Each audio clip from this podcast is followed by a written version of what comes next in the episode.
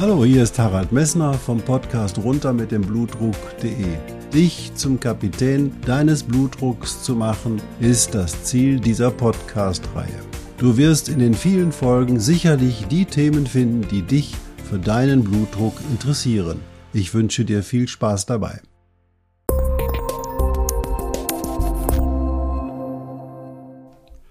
Hallo, hier ist wieder Harald Messner vom Podcast runter mit dem Blutdruck.de. Ich freue mich, dass du nochmal eingeschaltet hast. Ja, heute ist schon die 111. Folge. Wahnsinn, 111 Folgen hätte ich nie gedacht. dass es so viele interessante Themen, die es um den hohen Blutdruck herum zu erörtern gibt. Ja, in der letzten Folge hatte ich dir etwas über Schmerzen erzählt. Ich muss heute noch mal so ein bisschen zu den Grundlagen des Blutdruckes zurückkehren, weil ich immer wieder sehe, dass hier wirkliche Fehler gemacht werden. Die Fehler ergeben sich einfach aus dem täglichen Leben und das ist kein Vorwurf, aber man kann diese Fehler vermeiden und deswegen spreche ich darüber. Es geht nämlich heute um die korrekte Blutdruckmessung und die Beurteilung der korrekten Blutdruckmessung. Viel Spaß dabei.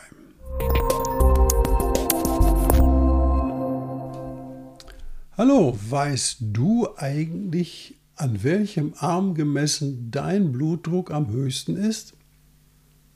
Hand aufs Herz. Hat das mal ein Arzt mit dir gemacht oder hast du das mal selber ausprobiert? Natürlich solltest du das wissen, dass an deinem linken Arm oder an deinem rechten Arm, das hängt von deiner Situation, deiner körperlichen Situation ab, da ist jeder individuell, der Blutdruck am höchsten ist oder am niedrigsten ist. Und der Arm, an dem der Blutdruck am höchsten ist, ist der Arm, an dem du deinen Blutdruck messen solltest und nicht an dem anderen Arm. Eine sehr schöne Untersuchung aus den USA hat ergeben, dass 12 Prozent der Menschen durch diese falsche Blutdruckmessung an dem Arm mit der niedrigeren Blutdruckwerten, mit den niedrigeren Blutdruckwerten übersehen worden sind. Die haben, da ist deren Bluthochdruck einfach nicht erkannt worden. Das heißt, wenn du zum ersten Mal zum Arzt gehst oder wenn du selber deinen Blutdruck misst, mach dir es zur Angewohnheit, erstmal mehrfach zu testen, an welchem Arm ist denn mein Blutdruck gemessen am höchsten. Und es ist nicht immer der linke Arm. Die meisten Leute sagen, ja, das Herz liegt auf der linken Seite und da muss natürlich der linke Arm der Blutdruck, der Blutdruck höhere sein. Das ist sicher falsch, weil die Anatomie sieht sogar so aus, dass eigentlich man erwarten muss, dass am rechten Arm der Blutdruck etwas höher ist. Allerdings solltest du das individuell selber messen. Am besten macht man das natürlich so, dass man hergeht und gleichzeitig am linken Arm und am rechten Arm misst. Aber wer hat schon zwei Blutdruckmessgeräte? Die dann auch gleichzeitig bedienbar sind. Das kann nur dein Arzt tun.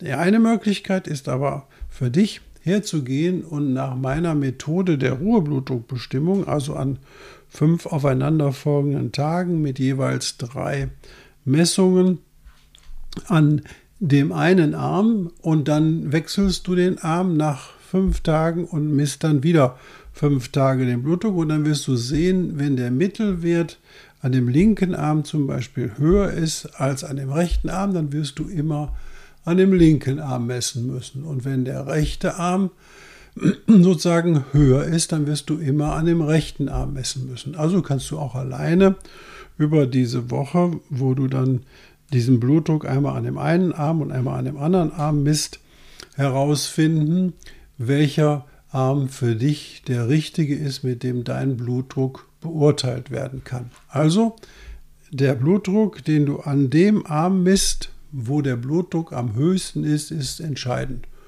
Und du musst dir vorstellen, in den 50 Prozent der über 50-Jährigen haben einen hohen Blutdruck und der hohe Blutdruck ist die häufigste Ursache für Schlaganfall, Herzerkrankung und auch Invalidität.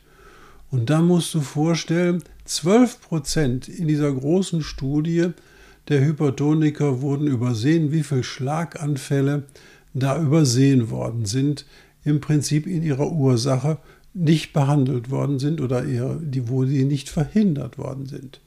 Man muss ja sagen, In den USA allein sind im Jahr 2020 670.000 Todesfälle infolge des hohen Blutdruckes aufgetreten. Und dass man sagen muss, hey, das ist eine enorme, ja, sozioökonomische, aber auch eine individuelle Belastung. Also messt den Blutdruck korrekt, indem ihr eben achtet, an welchem Arm ist dein Blutdruck am höchsten und diesen Arm musst du wirklich konstant auch deinem Arzt anbieten, wenn der deinen Blutdruck in der Praxis misst. Und dann gibt es noch eine schöne Untersuchung, die zu einer wichtigen Fragestellung genommen hat, nämlich wie beeinflusst das Wetter deinen Bluthochdruck? Und da gibt es ja viele Faktoren, die man so denkt, oh, heute ist es schwül, da ist mein Blutdruck gar nicht gut und hm, heute ist der Luftdruck so hoch oder heute ist es warm oder kalt oder heute regnet es oder heute scheint die Sonne. Und da sind Blutdruckschwankungen häufig zu erwarten. Da kommen auch häufig die Argumente, ja, der Luftdruck hat sich verändert, ich fühle das und so weiter. Da ist mein Blutdruck sowieso immer höher.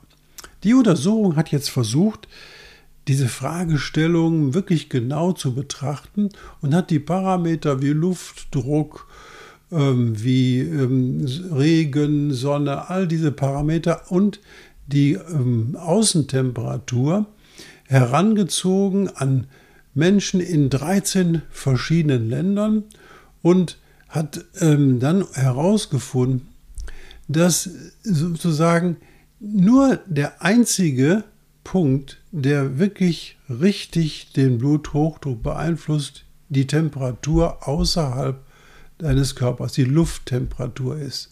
Sinkt die Lufttemperatur um 5 Grad, steigt der mittlere Blutdruck um 3% an.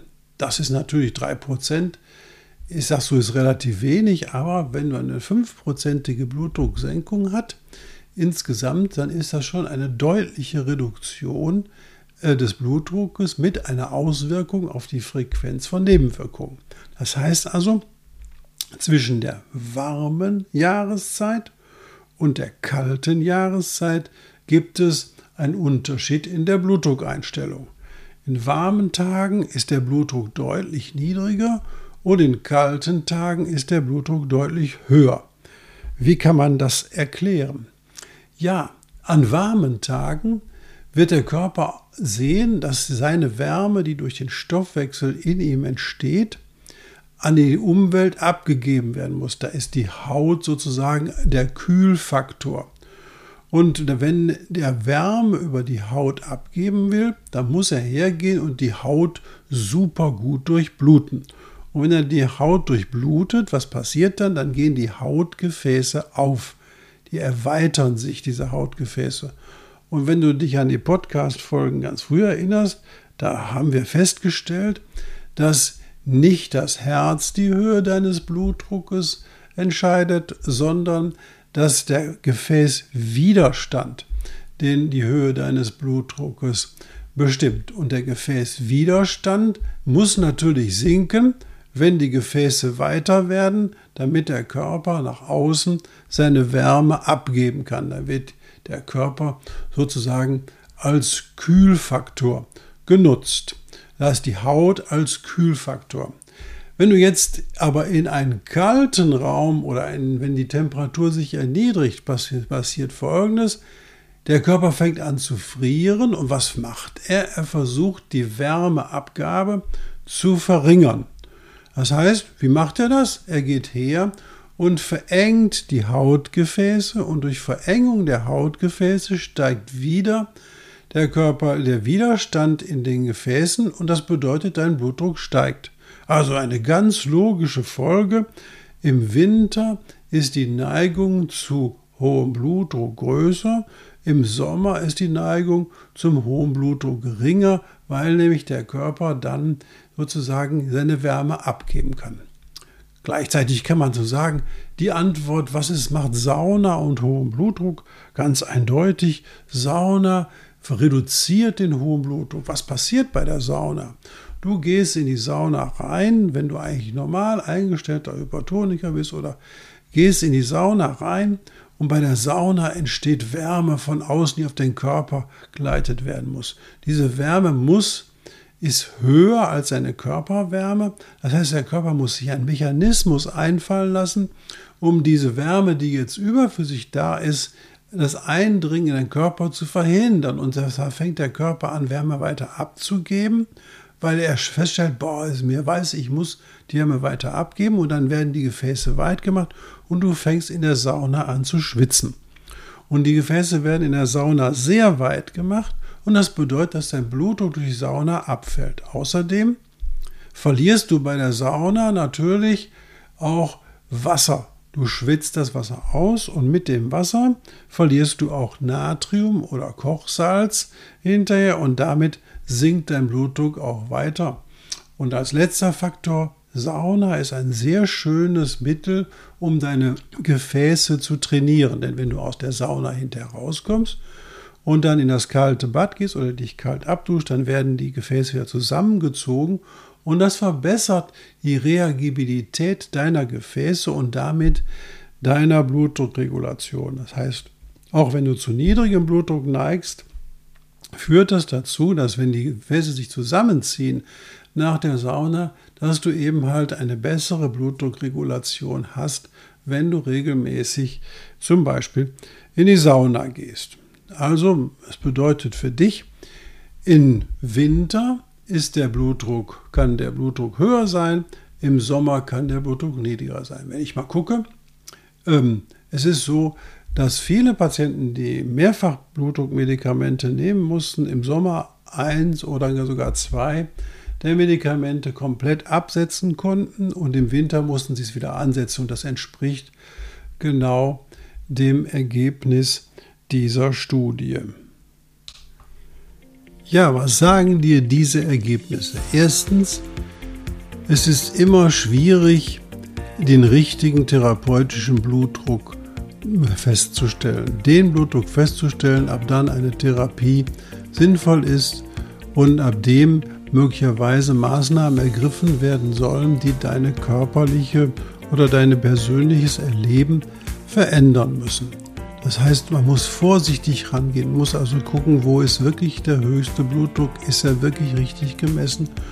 Und deswegen habe ich auch die richtige und korrekte Bestimmung des Ruheblutdruckes auf meiner Seite so ausführlich beschrieben. Man muss beachten auch, und du darfst beachten, dass der Blutdruck natürlich temperaturabhängig ist und dass du nicht hergehst und zwar wechselnde Blutdruckwerte fehlerhaft interpretierst, weil dir nicht klar war, dass die Versuchsbedingungen oder die Bedingungen, unter denen der Blutdruck gemessen wird, nicht konstant sind. Also bleib ruhig und guck in Ruhe drauf und analysiere alle Faktoren. Und wenn du eben halt Schwierigkeiten hast, das einzuordnen, dann sprich mit deinem Hausarzt und versuch mit ihm eine Lösung für das Thema deines, was dich bewegt, zu finden. Also, vielen Dank, dass du zugehört hast. Ich wünsche dir noch einen super schönen Tag und freue mich auf die nächste Folge mit dir.